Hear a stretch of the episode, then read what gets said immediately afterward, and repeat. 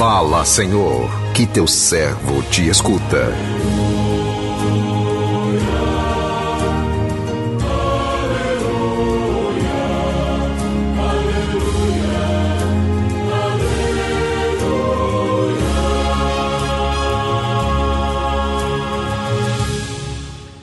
O Senhor esteja convosco, Ele está no meio de nós. Proclamação do Evangelho de Jesus Cristo, segundo Mateus. Glória a vós, Senhor. Naquela hora, os discípulos aproximaram-se de Jesus e perguntaram: Quem é o maior no reino dos céus? Jesus chamou uma criança, colocou-a no meio deles e disse: Em verdade vos digo, se não vos converterdes e não vos tornardes como crianças, não entrareis no reino dos céus. Quem se faz pequeno como esta criança, esse é o maior no reino dos céus. E quem recebe em meu nome uma criança como esta, é a mim que recebe. Não desprezeis nenhum desses pequeninos, pois eu vos digo que os seus anjos nos céus veem sem cessar a face do meu Pai que está nos céus. Palavra da salvação, glória a vós, Senhor.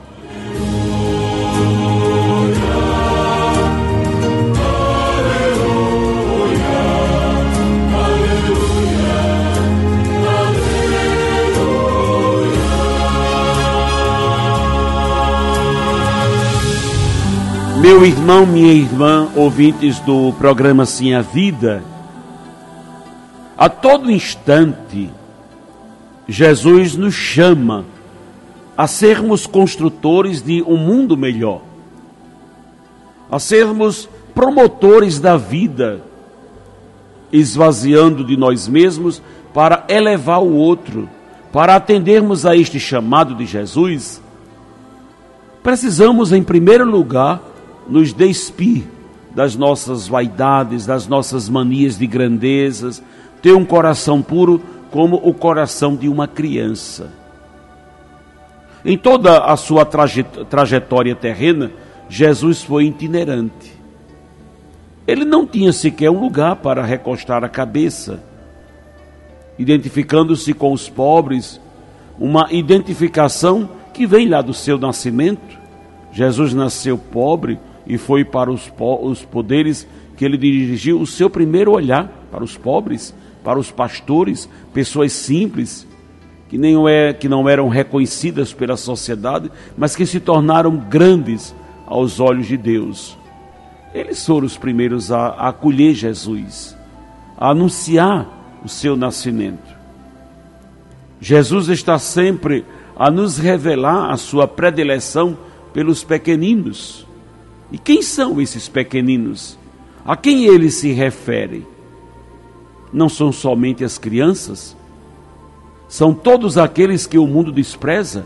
Quem é pequeno aos olhos do mundo é grande aos olhos de Deus.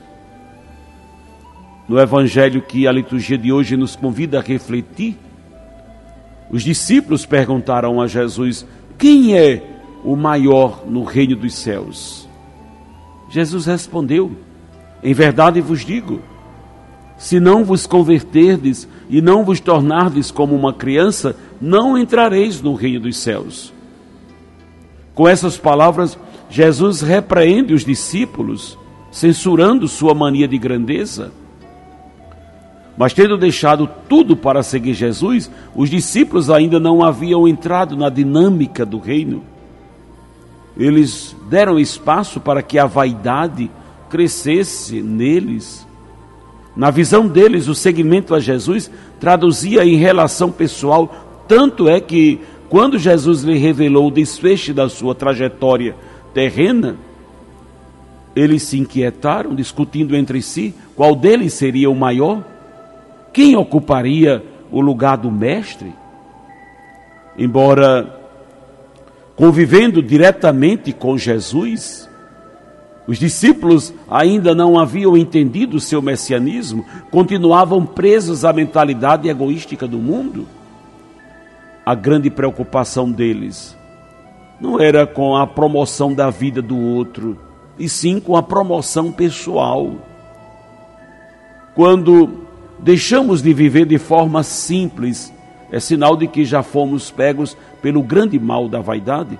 A vaidade distorce a nossa imagem e semelhança de Deus, nos torna artificiais, nos faz passar uma imagem falsa de nós, com a finalidade de impressionar o outro de nos aparentar grandes, quanto mais conhecemos os ensinamentos de Jesus, mais vamos valorizando o que é simples, aprendendo a viver do jeito que Jesus viveu. Que o Senhor nos abençoe. Amém.